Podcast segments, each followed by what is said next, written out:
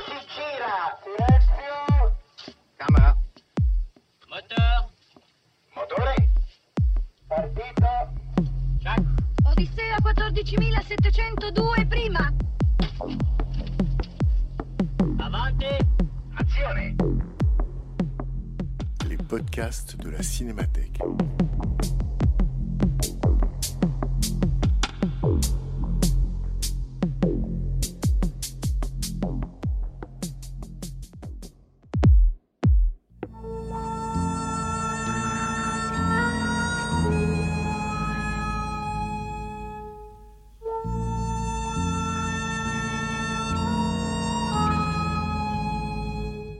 Janvier 2023, à l'occasion de la rétrospective que la Cinémathèque française consacrait au cinéaste Larry Cohen, Jean-François Roger, directeur de la programmation, présentait Le Monstre est vivant, un des films qui contribua au succès et à la réputation du cinéaste américain.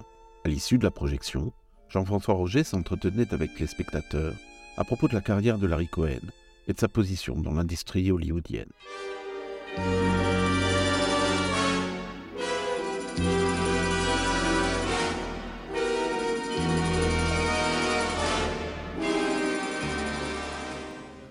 Bonsoir, merci d'être venus nombreux. Euh, je ne serai pas long. On veut tous voir ou revoir le film. Qui le voit d'ailleurs pour la première fois euh, It's Alive? Ah oui, d'accord, donc je ne vais pas vous raconter euh, dans le détail ce qui s'y passe. C'est une projection qui s'inscrit, c'est la deuxième projection de la rétrospective consacrée à Larry Cohen jusqu'à la fin de la semaine prochaine. Vous verrez tous les films que, que Larry Cohen a réalisés. Et vous savez que Larry Cohen est un scénariste aussi. Il a même commencé euh, comme scénariste. Quelqu'un qui adore écrire, raconter des histoires. Et donc, euh, il, y a, euh, il y aura donc à partir du, du 6 ou 7 février une, une semaine de projection de films qu'il n'a pas réalisés, mais dont il a écrit le scénario. Il y en a quelques-uns très très beaux. Body Snatchers d'Abel Ferrara, ou bien Pacte avec un tueur de John Flynn. Enfin voilà, ce sont des films que, que Larry Cohen a, a écrits. Alors, euh, on va parler, si vous, si vous souhaitez rester après le film, on va un peu parler de, de Larry Cohen en général et de It's Alive, le monstre est, est vivant en particulier. Juste un mot pour vous dire que euh, It's Alive, donc, est le titre original du Monstre est vivant, euh, est le quatrième film réalisé par Larry Cohen. Euh, il réalise son premier film, un film qui s'appelle Bone, une comédie noire sur le racisme, qui n'a eu aucun succès. Et puis ensuite, il, il réalise deux films de black exploitation. Vous savez, ces films du début des années 70.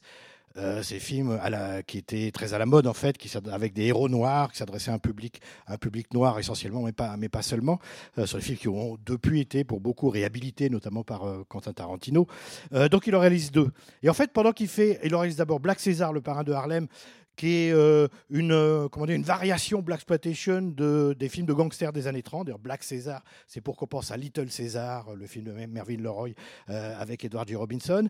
Et puis Black César ayant été un succès, euh, qui un succès qui l'avait même surpris lui, euh, Larry Cohen, il fait, il, en fait, il fait immédiatement, les producteurs lui demandent de faire une suite. Donc il fait une suite. Mais pendant qu'il fait la suite, en même temps, il tourne It's Alive. C'est-à-dire que le troisième et le quatrième film de Larry Cohen ont été tournés à peu près ensemble, sachant que, euh, disons, durant la semaine, Larry Cohen tournait euh, Le Monstre est vivant et le week-end, il tournait euh, Casse dans la ville, Hell Up in Harlem. Donc c'est dire bon, à quel point c'était une économie très à la fois productive, à petit budget, où on travaillait beaucoup pour pas beaucoup d'argent, avec peu de moyens. Euh, le monstre est, vivant. Je vous raconterai peut-être l'histoire de la, sortie du film qui s'est faite en, deux fois. En tout cas, ça a été un, succès. Ça a été un succès, pas tout de suite. Et euh, c'est un des films les plus importants, me semble-t-il, de la carrière de, de Larry Cohen. Voilà, je ne vous en dis pas plus. Je propose que ceux qui veulent, on se retrouve à l'issue de la projection pour parler un peu à la fois de ce film et de son auteur. Voilà, merci. Bonne projection.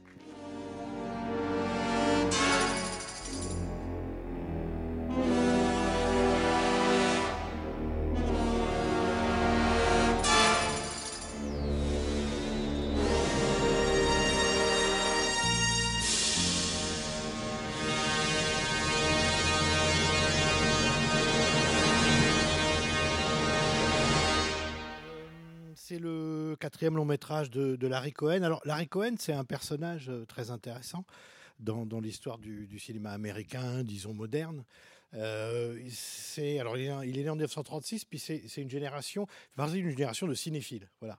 Maintenant, depuis le début des années 60, les gens qui commencent à faire des films, bah, c'est des cinéphiles, c'est des gens qui ont vu des films. Euh, bien sûr, on pense à la nouvelle vague française, mais la génération qu'à Hollywood qui va suivre, enfin dix ans plus tard, est aussi constituée de cinéphiles, voire de gens qui ont appris euh, le cinéma, l'histoire du cinéma à l'école. Euh, c'est le cas de Larry Cohen, puisqu'il a un peu appris le cinéma au lycée, enfin au lycée ou en, faculté. Il est né à New York, à Manhattan précisément. Euh, mais il disait, enfin il a dit dans une interview qu'en fait, s'il avait deux maisons, c'était la sienne et puis la salle de cinéma. Voilà, il passait enfant et, et- adolescent, il passait sa, son temps dans les, dans les salles de, cinéma. Euh, il fallait que le, concierge le foute dehors à la fin de quand il n'y avait plus de film parce qu'il était tout le temps fourré là. Donc c'est vraiment un fou de cinéma. C'est aussi quand il est enfant et adolescent, il fait des bandes dessinées lui-même, tout seul pour lui. Il écrit et, il écrit des histoires et il dessine. Voilà, il est un très très bon dessinateur. Et puis il veut aller à, il veut faire des films en fait. Il veut faire des films. Alors il va évidemment à Los Angeles. Euh, il traîne sur les plateaux de télévision. Voilà. Et là, il envoie aux producteurs télé des histoires, voilà, des scénarios. euh, qu'on lui refuse toutes les unes après les autres, jusqu'à ce que, alors je vous résume hein, tout ça, mais jusqu'à ce qu'un des, qu'un des producteurs accepte de lui payer 500 dollars, de le payer 500 dollars pour une histoire, et ça va être le début pour lui d'une carrière de scénariste pour la, télévision.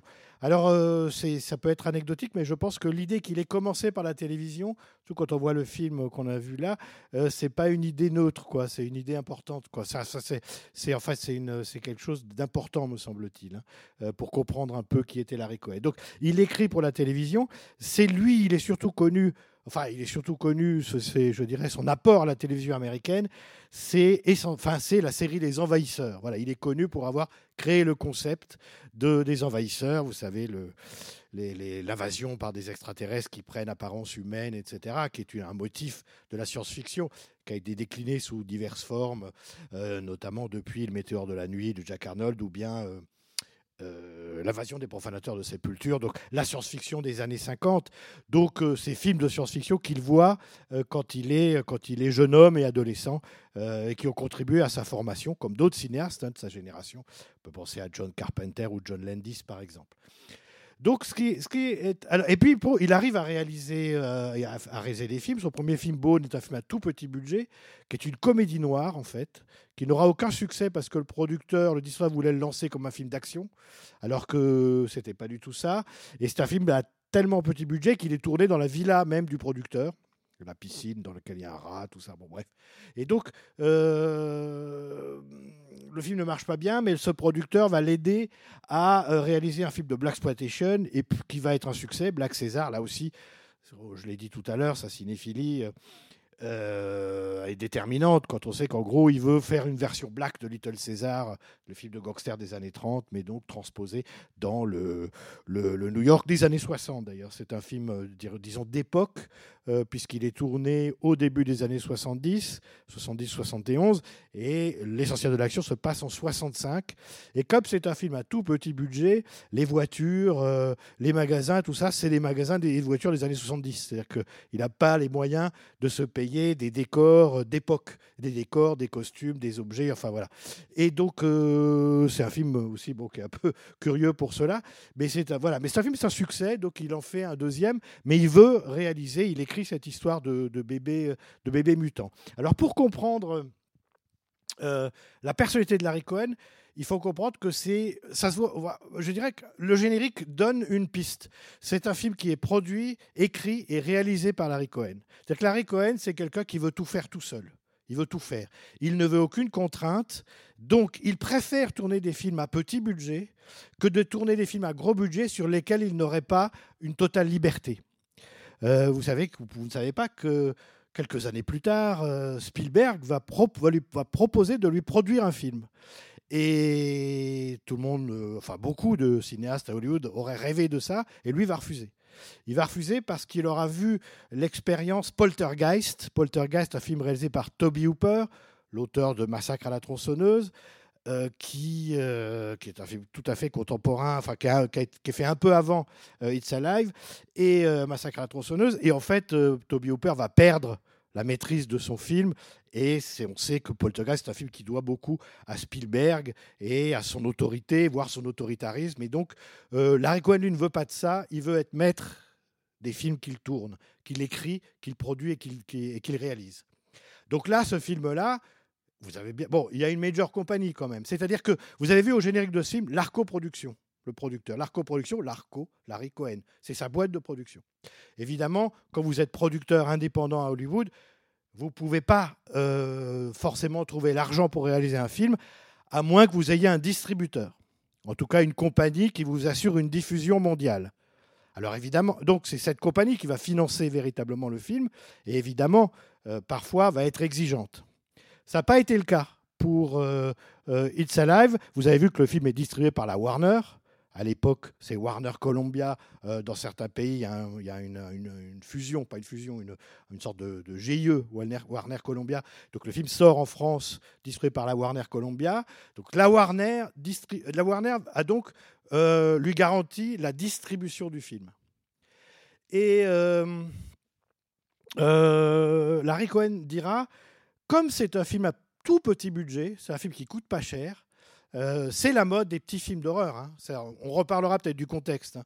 Pourquoi est-ce que à Hollywood, depuis plusieurs années, se produit des films euh, d'horreur, dit d'horreur? Enfin après, est-ce que c'est un film d'horreur?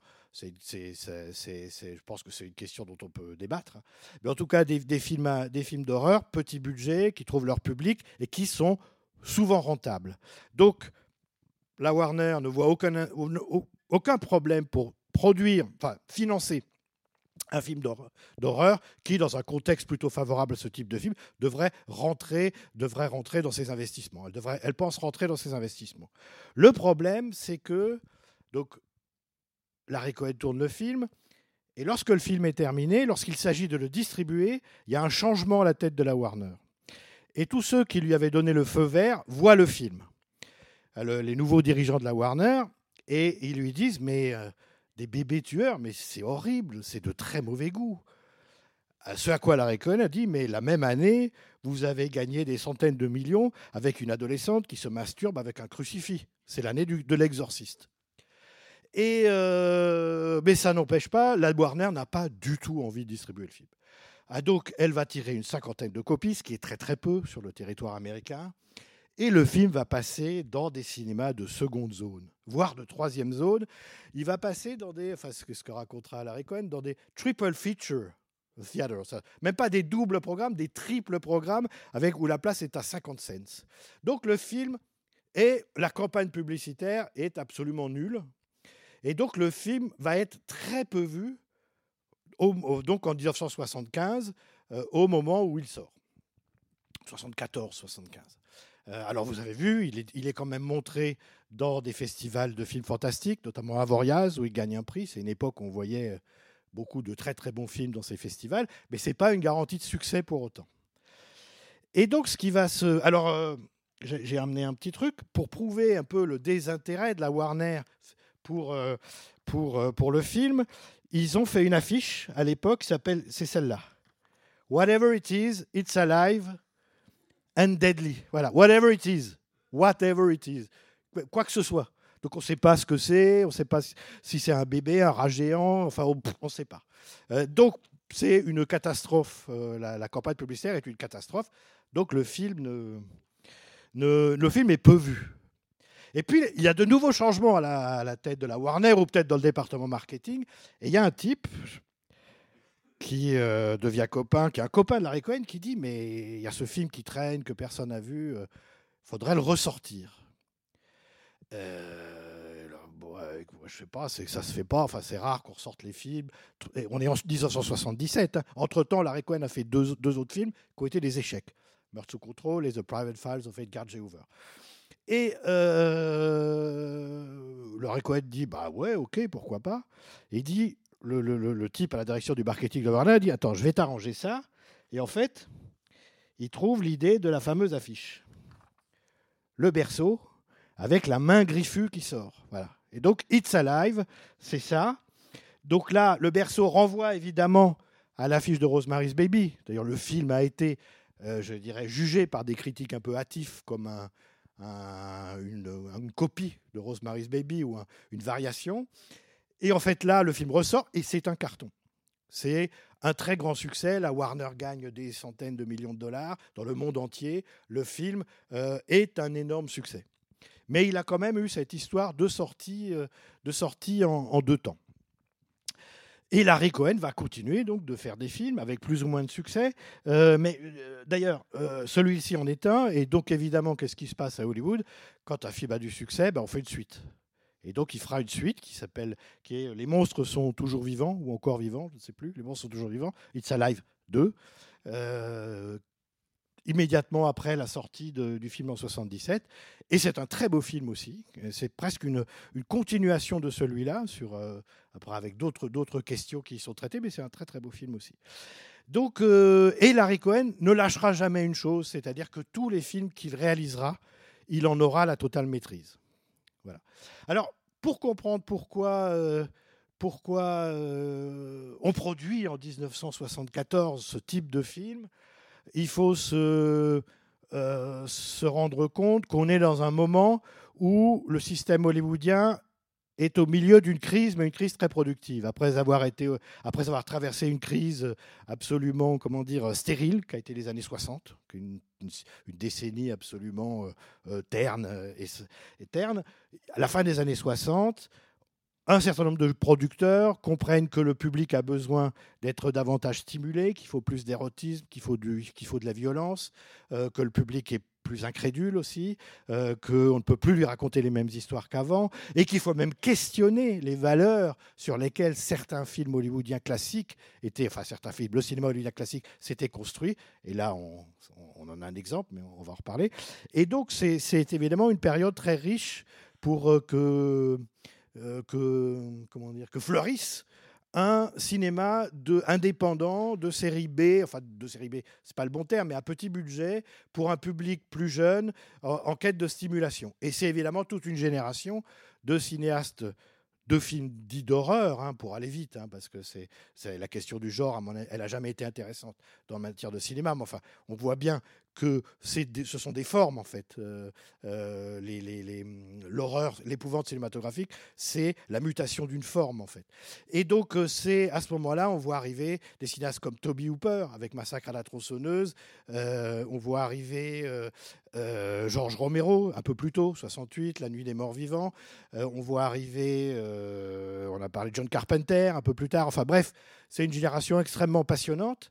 Euh, Wes Craven aussi, bien sûr, où tout d'un coup va se tenir un discours radical à l'intérieur d'une forme qui serait celle d'un cinéma dit de genre.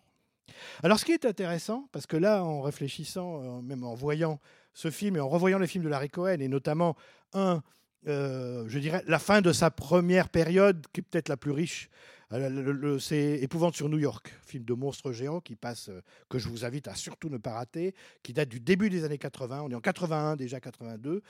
Et en fait, on se rend compte qu'on on, on nous parle beaucoup de ce qu'on appelle le nouvel Hollywood. Hein, ce qui est, qui, qui cette nouvelle génération de cinéastes hollywoodiens qui a trouvé une certaine liberté, on va dire, entre 1967 et 1977. Alors, je cite ces deux dates à dessein, parce que la première, c'est le succès de Bonnie and Clyde, hein, qui, qui, qui, inaugure cette nouvelle, euh, cette nouvelle décennie, et ça s'arrête en 1977 avec le succès de la guerre des étoiles. C'est-à-dire qu'il va ouvrir une nouvelle période et qui va rendre caduque ou obsolète euh, tout le travail qui a été fait durant cette, cette, décennie, tout simplement parce que là aussi, le public est en train de changer, etc.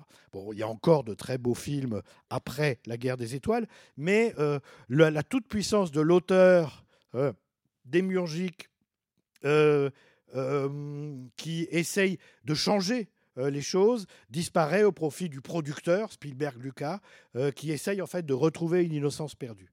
Alors là aussi, c'est, ça, ça, nous entraînerait trop loin de, parler de ça. Mais pour le cinéma d'épouvante, c'est-à-dire qu'on les, on les, a, on a cités, on les connaît, ces cinéastes du Nouvel Hollywood, hein, je sais pas, Coppola, voilà, Scorsese, évidemment, Coppola, Scorsese, Pacula, tout ça. Euh, mais euh, les cinéastes qui sont qui ont essentiellement travaillé à l'intérieur d'un genre, en fait, sont encore productifs après la fin des années 70. Je pense qu'il y a une, une, une, un intérêt, une grande santé du cinéma d'épouvante, au moins jusqu'en 82-83. À mon avis, c'est E.T. qui va tuer le game, quoi, comme on dit. Là, après, on peut plus. D'ailleurs, The Thing de Carpenter est un échec. Ah, c'est un film splendide, mais c'est un échec parce qu'il sort presque en même temps qu'E.T. Et bon, les extraterrestres, il faut plus qu'ils fassent peur. Quoi. Enfin, on est, on est passé à autre chose. Et donc, euh, ben voilà, pour vous situer un peu le contexte à l'intérieur duquel Larry Cohen fait ce film, donc avec la confiance d'un grand studio américain, confiance relative, et euh, je dirais en dents de scie. Il, fait ce film-là, et il me semble. Alors, ce film-là, quand il est reçu, en fait, il n'est pas très bien reçu. Euh, évidemment, les amateurs d'épouvante aiment ça. Il a un prix à Avoriaz. Donc, on peut penser que les, stricts amateurs de films d'épouvante aiment ça. Moi, je les, bon, les ai pas beaucoup fréquentés, mais euh, je, je- je- c'est, un film qui plaisait aux, geeks, aux, aux amateurs de films d'horreur. La critique traditionnelle est au mieux condescendante. Au pire, euh, c'est un film de série de plus. euh, on a déjà vu ça 30 fois. C'est de la série, c'est des clichés, etc.. Comme quoi, la, la- critique sérieuse, euh, comme souvent, elle ne voit rien. hein. Donc euh, voilà. Et, donc le film est, le film intéresse. Alors va se mettre à intéresser les universitaires américains marxistes. Alors ça, ils aiment Larry Cohen.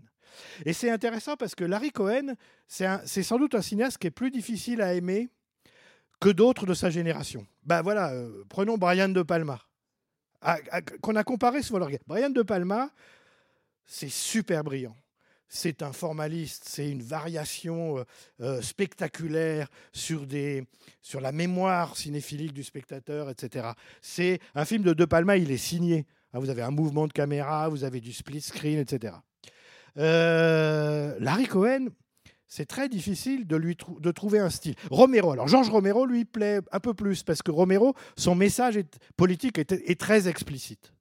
Donc Georges Romero, dans la mesure où ce qu'il dit, euh, ce qu'il dit, euh, bah, comment dire, euh, rentre en adéquation avec ce que pense le public jeune, etc. Romero, il aimait. Larry Cohen, c'est plus compliqué parce que euh, on, on- on a l'impression qu'il resserre de vieilles histoires et en fait tout est tout a changé dans le cinéma de Larry Cohen. Et c'est un cinéaste qui travaille sur une réalité, sur plutôt une vision de la réalité qui est tout à fait différente de celle qui avait été celle, je dirais, du cinéma, du cinéma classique. Et par ailleurs, il le fait, et là peut-être que son passage à la télévision est important, son style est d'une grande neutralité.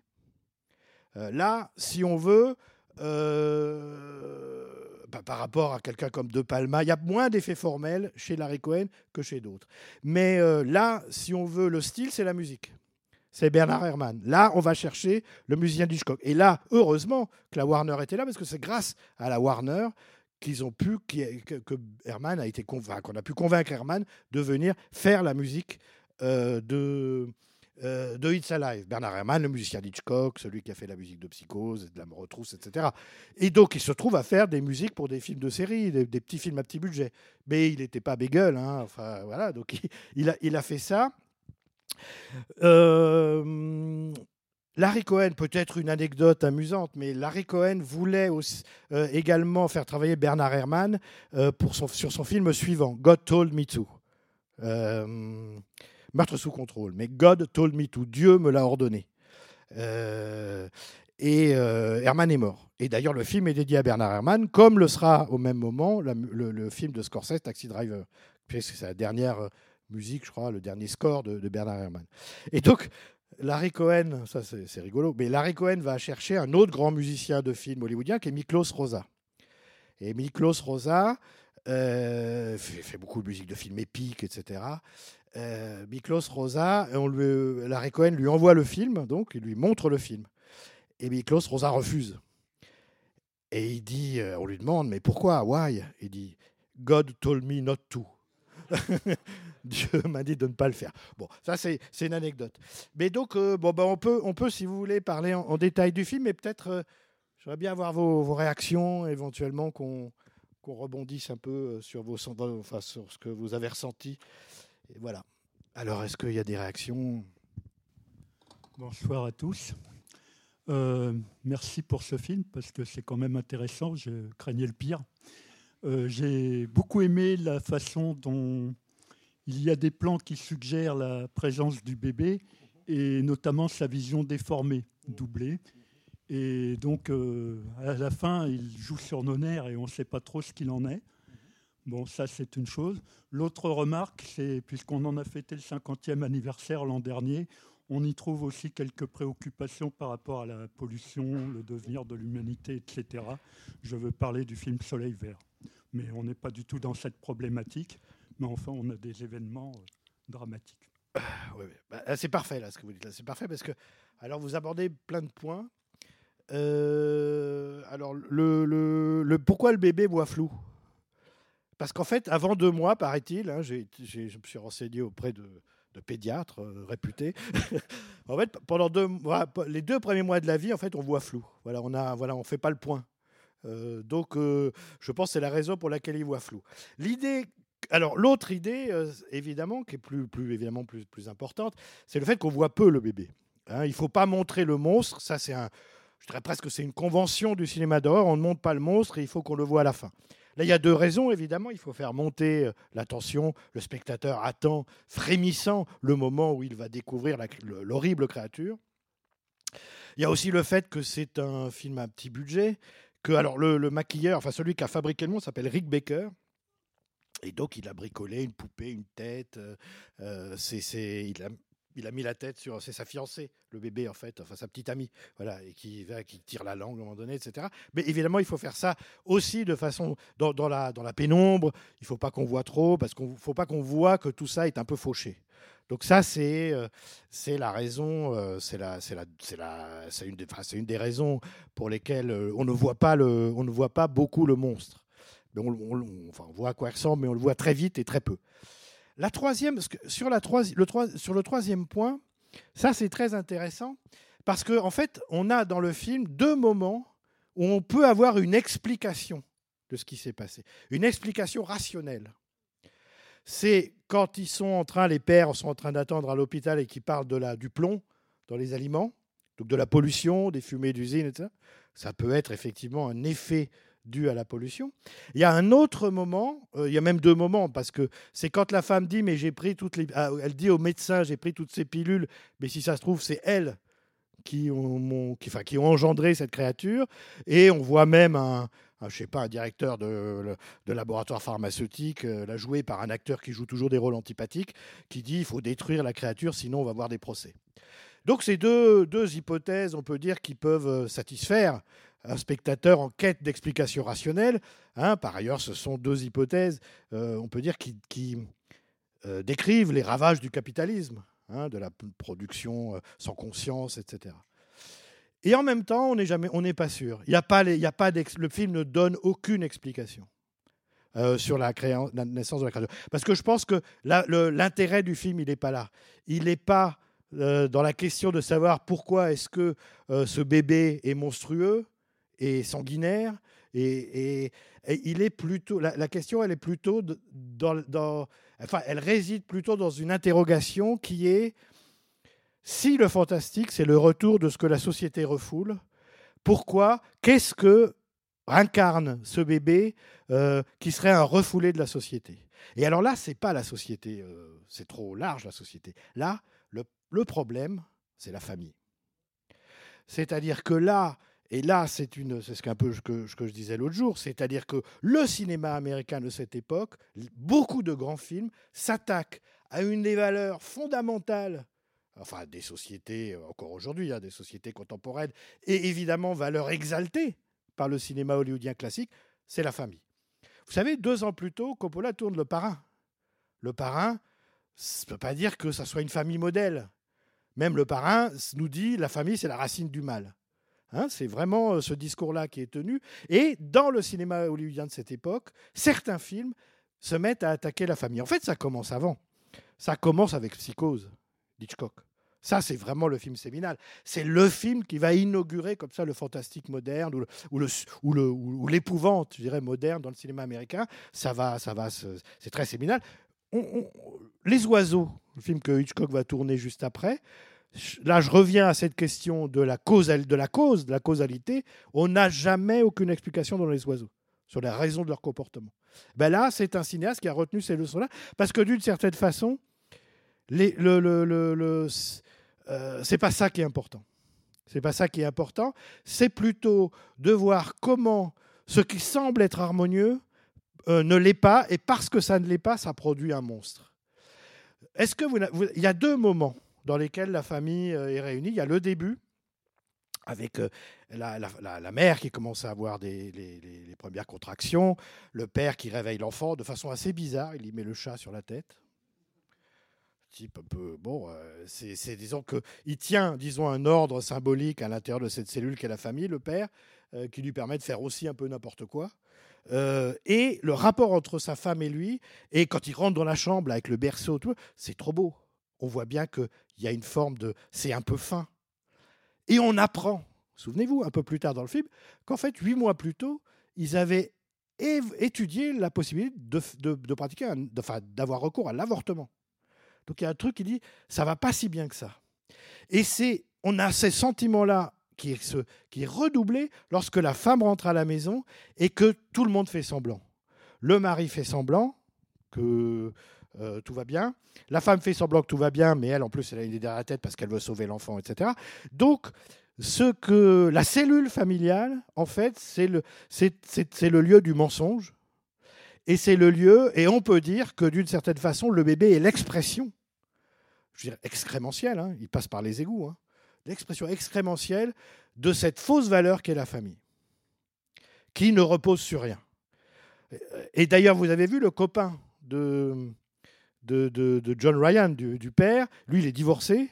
Et donc, il se compare, euh, au début, John Ryan se compare avec, à son avantage avec son copain qui, lui, est divorcé, ne voit plus ses enfants, etc. Mais en fait, ce qui, euh, euh, le, monstre qui s'engendre, il, est, engendré dans cette famille-là.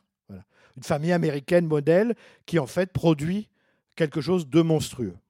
Il y a quelque chose, c'est un film assez poignant, en fait. C'est un film qui. C'est un film. euh, Larry Cohen, c'est pas du tout un romantique, vous avez compris. Euh, mais euh, là, c'est sans doute. c'est un de ses héros les plus émouvants, le père. Il n'aime pas beaucoup les héros émouvants, c'est plutôt des gens un peu tordus, névrosés, mais ils ne sont pas spécialement émouvants. Là, le père est émouvant, mais d'une certaine façon, Larry Cohen nous dit oui, mais cette émotion-là, en fait, elle est euh, sur quoi repose. Enfin, il nous demande de nous poser la question sur quoi repose-t-elle? Vous vous souvenez à un moment donné, dans le dialogue, et on parle de Frankenstein. Et euh, le, le père s'appelle Frank. Son prénom, c'est Frank. Et euh, il dit oui, Frankenstein, je sais pas, longtemps j'ai cru, c'est vrai, moi aussi, que Frankenstein c'était le monstre. En fait, pas du tout, c'est le docteur qui le crée. Donc le monstre, c'est qui? C'est le bébé ou c'est le père? Parce que c'est ça que, ce, que, que dit le. Et le père, qu'est-ce qu'il fait? Le père, il, est dans le marketing et les relations publiques. C'est-à-dire que c'est un type qui travaille au service des firmes qui polluent, qui fabriquent des médicaments. C'est-à-dire c'est quelqu'un qui travaille à la conservation du monde tel qu'il est. Hein, on- n'est pas obligé. Larry Cohen n'aurait pas été obligé de lui donner ce métier ou de préciser qu'il exerce ce métier-là. Mais il y euh, il y a le fait que le père se situe à une certaine place dans la société moderne. Alors, à mon avis, la vraie révolution du film, c'est le bébé. C'est-à-dire que, euh, euh, en général, les monstres, vous en avez deux sortes. Euh, J'y vais à la truelle. hein. Mais dans le cinéma d'horreur, vous avez deux sortes de monstres. Vous avez les pures euh, créatures pulsionnelles, anthropophages, cannibales, qui n'ont aucune conscience. Et puis vous avez les créatures romantiques, c'est-à-dire celles qui n'arrêtent pas de s'in- s'interroger sur leur propre humanité. Voilà, il y a toutes sortes de vampires. Le, vampire euh, Bela Lugosi, c'est un vampire qui s'interroge sur son humanité. Le vampire de Christopher Lee, c'est un vampire qui pense qu'à boire du sang pour aller vite, parce que c'est un animal. Hein Quand on, encore une fois, tout ça est, tracé à, à gros traits. Mais vous avez quand même cette idée que euh, euh, vous avez deux types de créatures, deux formes d'altérité en fait, dont une qui s'interroge elle-même sur sa propre altérité. Pourquoi je ne suis pas humain? Pourquoi je ne suis pas humain? Le zombie, c'est une pure créature pulsionnelle. Mais le vampire qui se demande qui il est, ou le loup-garou, par exemple, qui voudrait rester humain et qui devient un monstre sans là, voilà une créature romantique euh, parce qu'elle s'interroge sur la manière de conserver son humanité à travers son inhumanité, sa monstruosité. Là, c'est plus compliqué. Pourquoi? Parce qu'on a un bébé, donc son niveau de conscience est quand même très très bas. C'est quelqu'un. Puis, puis, puis en plus, pour se revendiquer de l'humanité, il faut avoir des points de repère. Alors lui, le bébé, il ne sait pas ce que c'est. C'est un bébé, il a un niveau de conscience nul. Mais c'est un bébé. C'est-à-dire que c'est une créature que nous parons tous de toutes les qualités de pureté, d'innocence. Ils sont beaux, ils sont mignons, etc. Et donc, la, je dirais, la, faille du, père qui tout d'un coup, disons que ça interroge la, qualité de, des sentiments du père à la fin du film. C'est-à-dire qu'il veut le tuer, le père de famille, l'ordre patriarcal, je vais faire régler, régner l'ordre, je vais tuer la créature, euh, c'est moi qui ai le fusil. Et puis il n'y arrive pas. Et donc il n'y arrive pas parce que il y a le, lien filial, lien dont on peut se dire aussi que c'est un lien purement culturel. Hein, euh, bon, mais y a le lien filial et l'idée que euh, le bébé est un bébé malgré tout. D'ailleurs, c'est la mère, l'amour inconditionnel, c'est la mère. Et le père, lui, va hésiter entre euh, sa situation de patriarche qui fait régner l'ordre ou sa situation, pour le coup, de quelqu'un qui veut retrouver un lien perdu avec son propre enfant un lien qui aurait été perdu parce que, parce que l'enfant est monstrueux et parce que la société a fait, la société ou quelque chose, mais dit la famille, enfin, tout ça est très allé. La monstruosité là, elle est très allégorique. Encore une fois, c'est pas la pollution ou, ou, le, ou, le, ou les mauvais médicaments. On est dans quelque chose d'autre. Et donc, je pense que euh, ça, c'est vraiment très perturbant d'avoir cette idée, parce qu'au départ, vous imaginez, Larry Cohen arrive avec son scénario à la Warner, et on lui dit, ben voilà, le monstre, c'est un bébé. C'est un nouveau-né, c'est un nouveau-né. Bon, c'est un peu. Alors, c'est une époque où on faisait tellement de choses qu'après tout, pourquoi pas? Il a pu le faire. Mais on a bien vu d'ailleurs qu'au moment de sortir le film, ça n'allait plus de soi. Et je pense qu'en fait, c'est la vraie, l'incroyable euh, révolution du film. C'est de choisir cette figure-là, la figure du nouveau-né, pour en faire un, un, monstre. Juste une chose, alors deux choses et une question. La, la première, c'est ça ajoute aux hypothèses qui secondaire sur la question du, pourquoi cette monstruosité. C'est au début quand les hommes sont rassemblés dans la salle d'attente des pères. Euh, il y a aussi quelqu'un visiblement qui travaille du côté des insecticides et il raconte que euh, il cherche à tuer les cafards et en fait il fabrique des super cafards. Mmh. Donc euh, bon, on a là aussi une, une, piste qui va dans le même sens que celle que tu as évoquée. La deuxième chose à laquelle j'ai pensé sur la question de la famille. Euh, évidemment, Psychose euh, est là comme euh, séminal, mais je me disais en voyant le film qu'il y a peut-être un film antérieur et dans lequel on représente une chose qui n'est jamais montrée évidemment dans le cinéma américain, c'est-à-dire le moment où un père veut tuer son fils. Hein. c'est Nicolas Ray, évidemment, derrière le miroir, Bigger Than Life en, en 56, où tout d'un coup, on voit une chose, mais impensable, c'est-à-dire un père, et là, c'est même pas God told me to, c'est God was wrong. Hein, God was wrong, je vais m'en prendre euh, par rapport, parce qu'on évoque le sacrifice d'Abraham, et le père dit il faut aller jusqu'au bout et il faut tuer le fils. Et la troisième chose, mais tu as commencé à répondre, même si c'est quand même le climax du film et le moment le plus. Euh, mon voisin me disait le, plus le, plus, le moment le plus mélodramatique, c'est le moment où le père a l'intention de tuer le fils, et puis abandonne, pose le fusil, est repris par autre chose, est bouleversé, est en larmes et ne peut pas aller au bout du geste parce que tout d'un coup, c'est autre chose. Et c'est quand même quelque chose de l'ordre, certes, du père, du père et du fils et de la mm. famille qui le reprend et qui le désire. Alors, c'est une question est-ce que c'est euh, la force de la famille ou est-ce que tout d'un coup l'acceptation de l'altérité du bébé? Il est autre, mais il faut vivre avec les autres aussi. D'ailleurs, ça va être le sujet des films suivants de, la suite. C'est-à-dire que ce sont des créatures autres, euh, pas sympathiques du tout. C'est-à-dire qu'elles sont euh, guidées uniquement par la, pulsion de dévorer euh, son voisin. hein, mais elles sont autres. Et est-ce que parce qu'elles sont autres, il faut les éliminer ou est-ce qu'au contraire, il faut imaginer pouvoir vivre avec elles hein Ça c'est donc est-ce que c'est là encore une fois ça c'est très bien parce que Larry Cohen donne souvent c'est des questions qui restent ouvertes. Ces films c'est se reposent sur des questions qui restent ouvertes. C'est est-ce que c'est l'idéologie de la famille qui a gagné à la fin? Alors je dis l'idéologie, je vais pas quel- enfin je, je vais pas passer pour quelqu'un qui n'est jamais sentimental. Hein, ça m'arrive rarement, mais, mais, mais est-ce que c'est l'idéologie familiale, euh, familialiste ou familiale, ou, l'idéologie, euh, ce que la société veut que soit le lien filial, en fait, c'est ça, qui gagne? Ou est-ce que c'est tout d'un coup aussi, et ça peut être les deux d'ailleurs, l'idée qu'il faut vivre avec l'altérité et pas l'éliminer? Hein, voilà, parce que euh, ceux qui veulent éliminer l'altérité, c'est les salauds du film. C'est le, le, mec là qui dirige un laboratoire pharmaceutique qui veut, euh, euh, qui veut absolument détruire. il faut, faut que ça disparaisse. Il faut que ça n'existe pas. Quoi. Il faut l'annihiler, l'anéantir. Voilà. Et juste un mot, puisque tu as parlé de psychose comme film séminal, pour, le rôle, pour les rôles des deux personnages du couple, en fait, Larry Cohen avait pensé au départ à Anthony Perkins et Janet Lee. Voilà. Bon. Je suis pas sûr que ça n'aurait pas forcément été une bonne idée parce qu'on on aurait passé notre temps à penser à Psychose. Et en plus, les deux comédiens sont absolument formidables. John Ryan, c'est un très très très bon comédien euh, qui a improvisé d'ailleurs des choses sur le tournage. Et quand il imite Walter Brennan dans la voiture, là, ça c'est un, c'est presque, euh, ça c'est- ça a une vraie signification. C'est-à-dire qu'il y a dans ce dans ce cinéma-là l'idée, est-ce que la nostalgie des pionniers. hein mais est-ce que les pionniers, enfin, il imite Walter Brennan? Walter Brennan, c'est un acteur qui a tourné, par exemple, Howard Hawks, des westerns, où il est là, c'est il imite Walter Brennan dans La Rivière Rouge, où il conduit du bétail et tout ça. Donc, euh, l'idée, ce retour aux valeurs fondamentales des pionniers, ou plutôt, il exprime quelque chose qui est la nostalgie, enfin non vécue, mais là, une forme de mélancolie pour une période qui était celle des pionniers et que la société moderne, en fait, a détruit. Donc euh, c'est c'est voilà, bah, ce, ce moment-là a été semble-t-il improvisé par l'acteur. Il a dit ah je vais imiter Walter Brennan. La a dit ouais t'as raison vas-y et tout. Et, et en fait la scène est formidable. Euh, Excusez-moi, donc je suis néophyte personnellement en Larry, en Larry Cohen.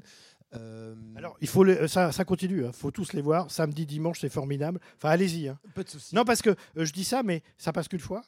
Dés- Désolé pour plein de raisons. Euh, ça passe qu'une fois et surtout c'est pas facile à, voir en fait. C'est pas si facile à voir que ça. Et euh, c'est assez rare parce que Larry Cohen n'a pas eu le même euh, destin que d'autres. Voilà, on parle de Brian De Palma. Brian De Palma, il a été édité, DVD, Blu-ray, enfin, c'est plus facile à voir. Larry Cohen, il reste un peu, il reste un peu marginal encore aujourd'hui. Voilà. Euh, bah, justement, en fait, moi, je me posais la question de la place de ce film, manifestement, dans sa filmographie, parce que, comme vous disiez tout à l'heure, manifestement, c'était quelqu'un qui avait pas mal de la main mise en fait sur tout ce qu'il faisait. Donc là, c'est qu'il y avait vraiment un message personnel qu'il voulait passer, surtout que, comme euh, il faisait ça en même temps qu'un autre film qu'on lui avait commandé, c'est qu'il y avait vraiment une intention derrière. Donc, est-ce que Larry Cohen a un problème avec la famille? Enfin, c'est quoi le Bah, euh, dans une interview, un jour, il a dit un truc qui pourrait être une piste. Moi, je ne suis pas euh, psychanalyste, hein. Donc, mais euh, il a dit j'avais deux maisons chez moi et la salle de cinéma. Quelqu'un qui dit ça, c'est que, en fait, sa vraie maison, c'est la salle de cinéma. hein. On peut se dire ça. Mais ça, bon, sur les intentions du cinéaste, ça, c'est un, vieux débat, pas seulement en matière de cinéma, en littérature et tout. Moi, je ne sais pas quelles sont les intentions. Il est évident qu'il a une grande Il avait, dans ses films, une grande conscience de ce qu'il y mettait. C'est sûr. Euh, c'est très très euh, précis. Euh, il a une vraie grande conscience de ce qu'il mettait. Mais si on veut définir Larry, Co- Larry Cohen, en fait, c'est un peu ce que j'ai écrit, de- ce que j'ai mis dans mon. J'ai fait un petit texte pour le programme de la Cinémathèque. C'est quelqu'un qui aime les paradoxes, c'est-à-dire la rencontre de deux entités contraires et la fusion de deux entités contraires qui, qui nous disent quelque chose de la vérité, enfin qui nous disent la vérité, plutôt, qui nous diraient la vérité. Et alors, bah là, on voit bien, c'est le nouveau-né euh, cani- anthropophage, quoi. Un nouveau-né, a priori, ça fait pas ça. Et voilà. Donc, euh, voilà. Il y a plein de paradoxes dans ces films, de, bons qui devraient être mauvais, de mauvais qui devraient être bons. Euh, c'est quelqu'un qui, c'est un raconteur d'histoire, et il sait que à Hollywood, dans les années 70, toutes les histoires ont déjà été racontées. Donc, il faut les, il faut mettre en crise toutes les vieilles histoires. Il faut les confronter à des paradoxes. Et c'est comme ça qu'on pourra continuer de faire des films, hein, parce qu'après tout, tout ce que voulait Larry Cohen, c'est continuer à faire des films. Il il l'a dit, son rêve, c'est d'avoir sa, sa villa à, à- Bel Air avec une piscine, hein, d'ailleurs qu'il a eu, qu'il a fini par avoir.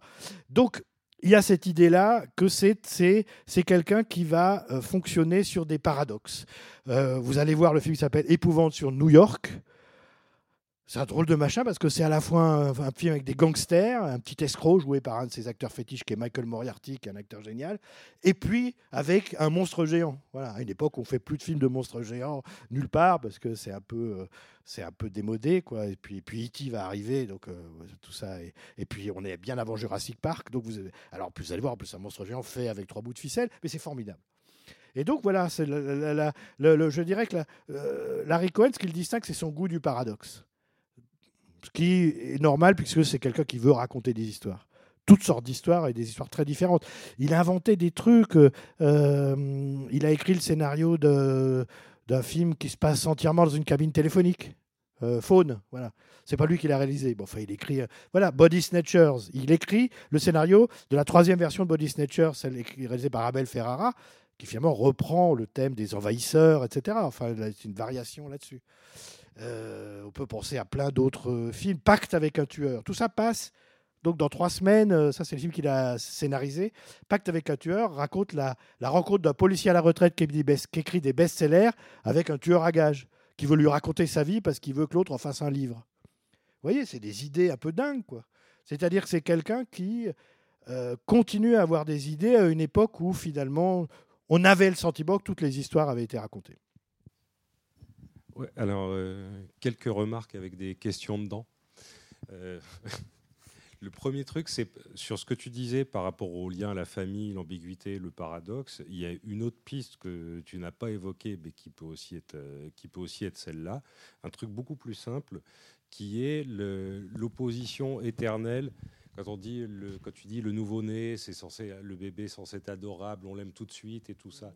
Et en fait, c'est aussi un des grands apprentissages qui se fait au cœur de la cellule familiale, c'est que l'amour, il n'est pas forcément inné, et parfois il est construit.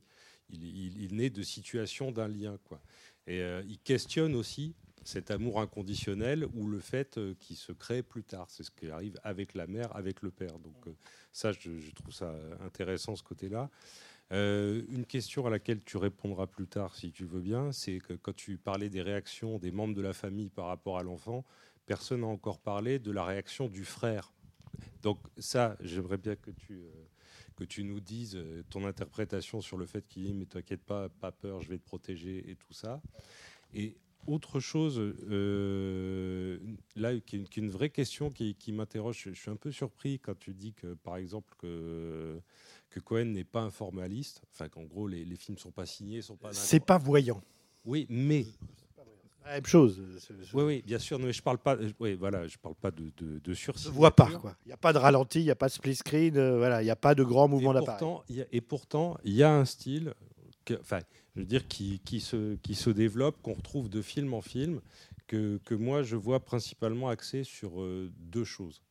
Euh, D'abord, il y a euh, dans ce film-là, comme dans The Stuff, comme dans d'autres, il y a un mélange incroyable des, des- des différents genres qui fonctionnent chacun à leur degré différent. C'est-à-dire que dans un film comme ça, les éléments de comédie fonctionnent aussi bien que les éléments d'angoisse, que les éléments de mélodrame, qui sont vra- enfin, ils sont tous assumés au, au premier degré.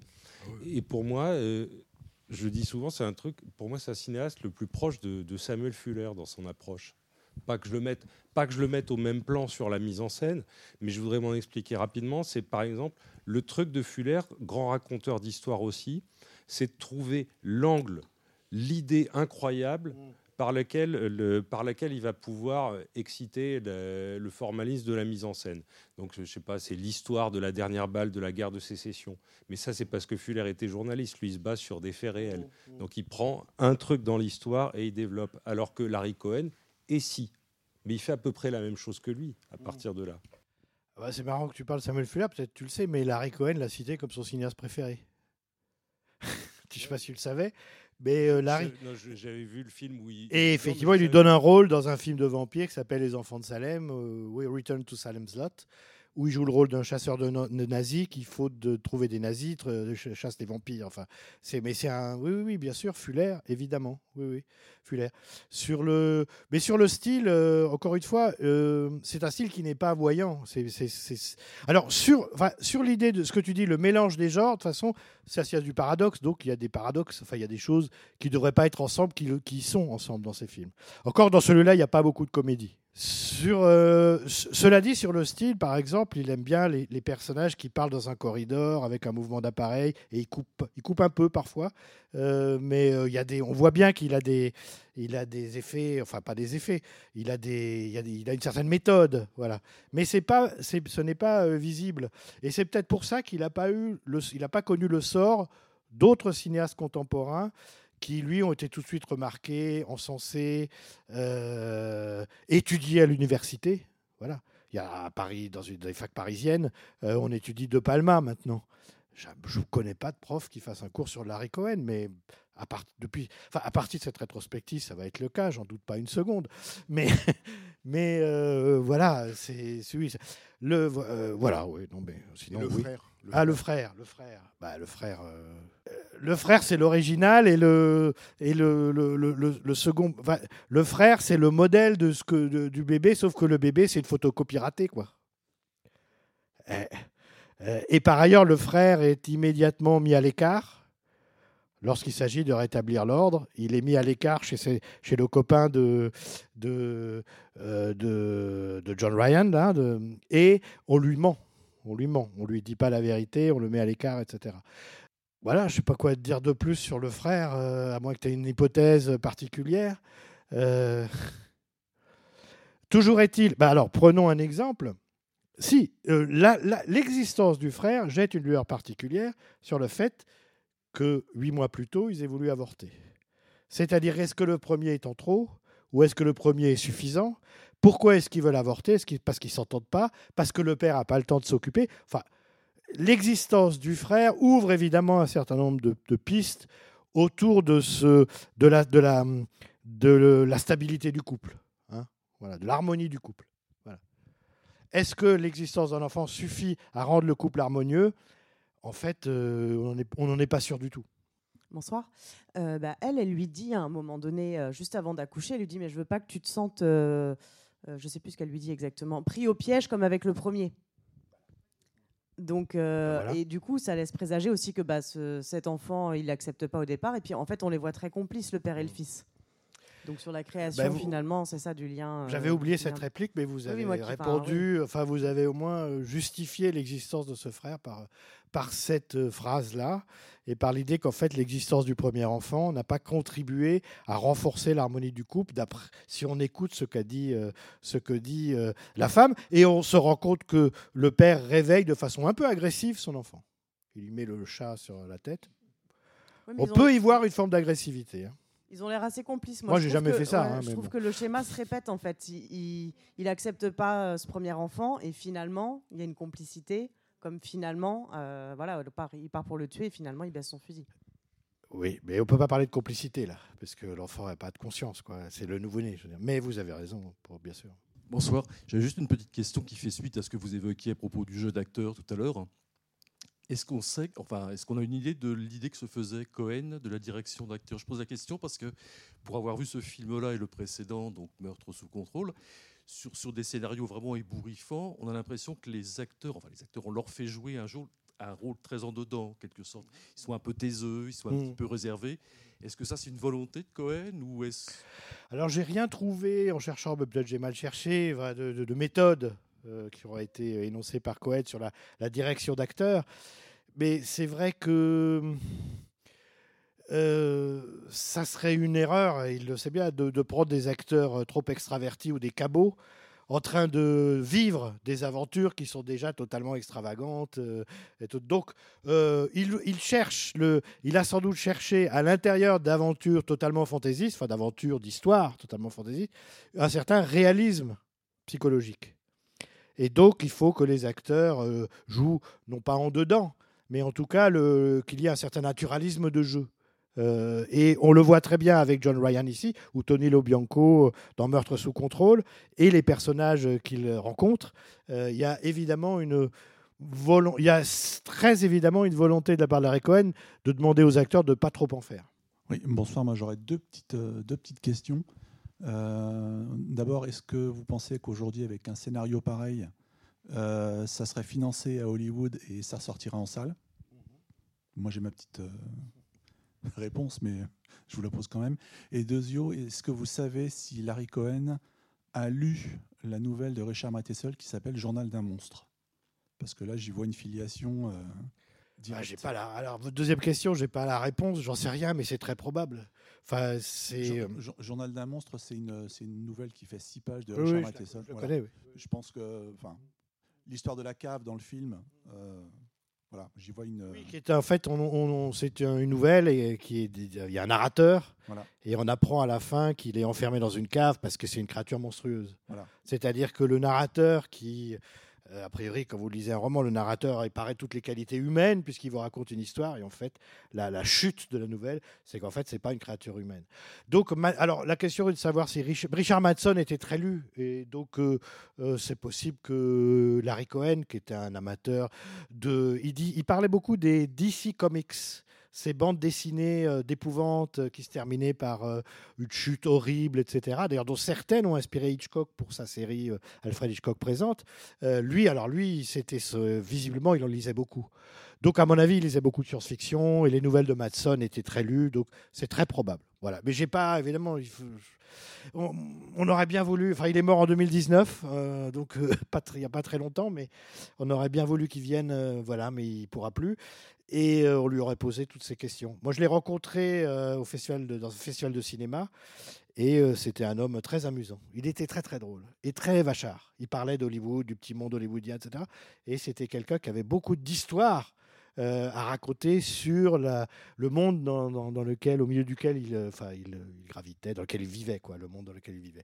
Donc voilà. Sur votre première question, c'était est-ce que ça serait financé aujourd'hui? J'en sais rien. Euh, vous savez, euh, ça change très vite les choses en fait. On peut se dire que euh, d'abord, le contexte n'est plus le même. C'est-à-dire que ces films-là, il y avait des salles de cinéma pour les montrer, donc il y avait un producteur de cinéma pour les ou un distributeur, mettons la Warner pour les financer, et un producteur pour les produire, hein, donc le, réalisateur lui-même pour le coup, Euh, parce qu'il y avait à- au bout des salles de cinéma, même des salles comme disait Larry Cohen, qui sont désolés, euh, triple features, quoi, des salles de seconde zone ou de troisième zone. Mais il y avait un tissu, le cinéma, du cinéma, qui était euh, tout à fait différent d'aujourd'hui. Aujourd'hui, les salles de cinéma, elles sont toutes exploitées par les mêmes, par les mêmes, euh, par les mêmes, hein, par les, mêmes circuits. Euh, ce sont plus les films d'horreur qui sortent en salle euh, jusqu'à ces quelques mois, c'était devenu uniquement des films distribués par des major companies. Universal qui distribuait les films, Blue Mouse par exemple, etc. Beaucoup de films d'horreur qui sortaient encore il y a 10-15 ans ne sortent plus, mais parce qu'ils connaissent une vie ailleurs, hein, sur les plateformes, DVD, etc. Donc, euh, donc le contexte est. Je me serais dit, j'aurais dit la même chose que vous. Et puis là, l'année dernière, par exemple, je trouve que le cinéma d'épouvante est très, très. Tout d'un coup, c'est a de nouveau produit des choses dont, on n'attendait plus qu'elles viennent. Je ne sais pas si vous avez vu Terrifier 2, l'histoire d'un clown qui, sans motif, se met à tuer les gens et c'est effrayant. Et puis c'est un clown, donc c'est deux fois plus effrayant parce que évidemment il n'est pas censé faire ça. Et je trouve que on m'aurait dit il y a trois ans que ça sortirait en salle, je l'aurais pas cru. Alors c'est un distributeur indépendant qui le sort, c'est pas du tout euh, une major compagnie ou un distributeur même moyen. Mais je, ne pourrais pas répondre affirmativement et de façon euh, catégorique qu'on ne pourrait plus faire un film comme cela aujourd'hui. J'en sais rien. Euh, il a été, il y a eu un remake dans les années euh, pff, 2000, je crois, je sais plus. Je l'ai pas vu, je sais pas. Larry Cohen a- je crois qu'il en a parlé. Il a, je crois qu'il a dit heureusement que le producteur est un copain à moi. Donc il n'était pas content. Voilà. Quoi. Mais euh, je je sais pas, c'est difficile. Effectivement, on se dit il y a plein de, il y a, plutôt, euh, il y a des choses dont on, on sait aujourd'hui qu'elles ne sortiront pas parce que elles sont, elles pourraient être considérées comme politiquement peu correctes. Alors le premier film de Larry Cohen, qui s'appelle Bone, ça c'est un film dont on est sûr qu'il pourrait plus sortir aujourd'hui. C'est l'histoire d'un. Alors, je ne vais pas vous le, comment on dit, spo- spoiler, mais euh, euh, c'est un couple en crise à Los Angeles. Euh, arrive un. Il, trouve un rat dans sa piscine parce qu'ils ont tous à Los Angeles, ils ont tous des piscines. Donc il y a un rat dans la piscine. Le dératiseur arrive. En fait, c'est un, c'est un black, c'est un violeur noir et cambrioleur. Et donc il prend le couple en otage. Il essaie de violer la femme, il n'y arrive pas. Mais enfin, tout d'un coup, il se dit non, j'ai mieux à faire. Il envoie le mari à la banque chercher de l'argent pendant qu'il reste avec la femme. Et là, la femme, tout d'un coup, sexuellement, rend- devient complètement folle. C'est-à-dire que la présence, enfin, l'idée que le mari est parti, la présence de ce, de ce costaud joué par l'acteur génial, il y a fait de coteau, hein, ce costaud black là qui est là, et là, tout d'un coup, c'est un déchaînement sexuel. Et le mari, lui, eh ben, il en profite pour se barrer. Enfin, c'est un film qu'on ne. Voilà, il n'y a, aucune, il n'y a aucun bon sentiment dans ce film-là. Et c'est un film qui pourrait aujourd'hui être considéré comme sexuellement, sur la question sexuelle, la question raciale, enfin, je dirais la conjugaison des deux, hein, parce que c'est souvent, souvent ça se conjugue.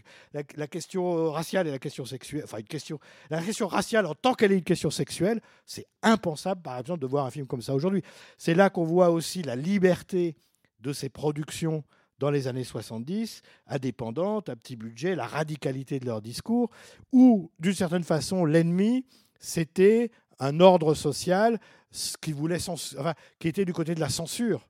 Et donc, il fallait exalter une forme de liberté, il fallait exalter aussi, il fallait stimuler le spectateur. Hein. Alors, ça peut aussi donner des films fascistes. Hein. C'est pas, je dis pas, je dis pas que c'était pas le paradis. Enfin, tout n'était pas génial. Mais euh, aujourd'hui, voilà, le premier film de Larry Cohen, Bone, il passe euh, samedi, je crois. Allez-y, parce que ça, il est inédit en France en salle. Ça, ça a été un beat, personne ne l'a vu. Ça, c'est un film, je suis sûr qu'il serait impossible à faire aujourd'hui. Je pense même que les films de Black Exploitation qui vont suivre, c'est-à-dire aujourd'hui, je veux dire la question noire, pour aller vite dans le cinéma américain, elle est traitée de façon très très différente. Voilà, il n'y a plus du tout. euh, euh, et, et elle est même euh, Je sais pas, il y a, un- un film qui s'appelle Black Panther. Black Panther. euh, à la fois Black Panther, c'est le nom du héros. Vous savez ce que c'était les Black Panthers, donc ce groupe d'autodéfense euh, qui a affronté le FBI à la fin des années 60, début des années 70 aux États-Unis, groupe d'autodéfense noire. Eh ben, euh, le héros s'appelle Black Panther, mais c'est le méchant qui ressemble à un vrai Black Panther, c'est-à-dire qu'il y a une espèce de, torsion idéologique. euh, je dirais bien pensante pour le coup, enfin qui va, qui, comment dire, qui vient conforter l'ordre social, alors qu'à l'époque on avait peur de rien, même d'une certaine radicalité dans le discours. Alors après, c'était des films de série B, c'était au cinéma, c'était, on pouvait se dire que l'impact de ces films-là était limité, mais en tout cas la liberté dont ils disposaient, liberté encore une fois, qui n'est pas une liberté qui qui a été accordée, euh, je dirais, pour des raisons idéologiques. C'est une liberté qui est accordée parce qu'il faut que les gens aillent en salle et que donc il faut ouvrir les possibilités, euh, il faut davantage stimuler les spectateurs. Et donc on va produire des films d'horreur, on va produire des films qui racontent des, choses qu'on n'a jamais entendues. hein, parce que le public est incrédule. Et donc ça a donné cette liberté-là, euh, dont Hollywood aujourd'hui est très très loin. Alors les censeurs ne sont plus les mêmes, mais euh, résultat, un film comme Bone ne pourrait plus aujourd'hui être produit. On a de la chance que les, enfin, les censeurs d'aujourd'hui ne connaissent pas l'existence de ce film. Ouais. Une piste peut-être euh, sur la question de monsieur sur le, le jeu d'acteur euh, qui se retrouve dans ce film-là comme dans les autres. On peut- Peut-être que l'objet séminal pour lui, c'est les envahisseurs, bien qu'il ait pris une très petite part, mais dans le sens, tu parles de paradoxe, ça induit qu'on évolue dans un, é- dans un univers de paranoïa. Et euh, c'est vraiment ce qu'on ressent pour moi chez l'acteur principal, chez les autres, c'est cette idée qu'on est dans, est dans une pièce face à quelqu'un qui nous regarde, une, deux, trois personnes dans la sphère familiale ou au travail et tout ça, et que à chaque fois on sent cette hésitation, ce moment qui passe sur la tête des acteurs. Qu'est-ce que l'autre va penser? Est-ce que c'est ça qu'il faut que je dise? Oh, je vais prendre des précautions. Je vais plutôt. Enfin, voilà, on sent en fait une sorte de, de- de tourbillon de possibles qui passe dans la spectateurs, ce qui expliquerait, en plus avec son goût des lumières blafardes, des moments suspendus. Quand le style dont on parlait tout à l'heure, c'est aussi ça, c'est aussi par, euh, par là que ça, c'est dans, dans une certaine euh, Oui, je vois ce que tu temporalité veux des dire. scènes, Oui. dans une certaine manière d'éclairer et dans une certaine approche du jeu d'acteur. En fait. Et on peut même se dire que la scène de la salle d'attente, c'est une addition de paranoïa. Les, per- les personnages. Entre le, la pollution, les, cafards, le plomb, enfin bon, on est, voilà, on est envahi quoi. Bon, bah, s'il n'y a pas d'autres questions, on va, on va, on va s'arrêter là.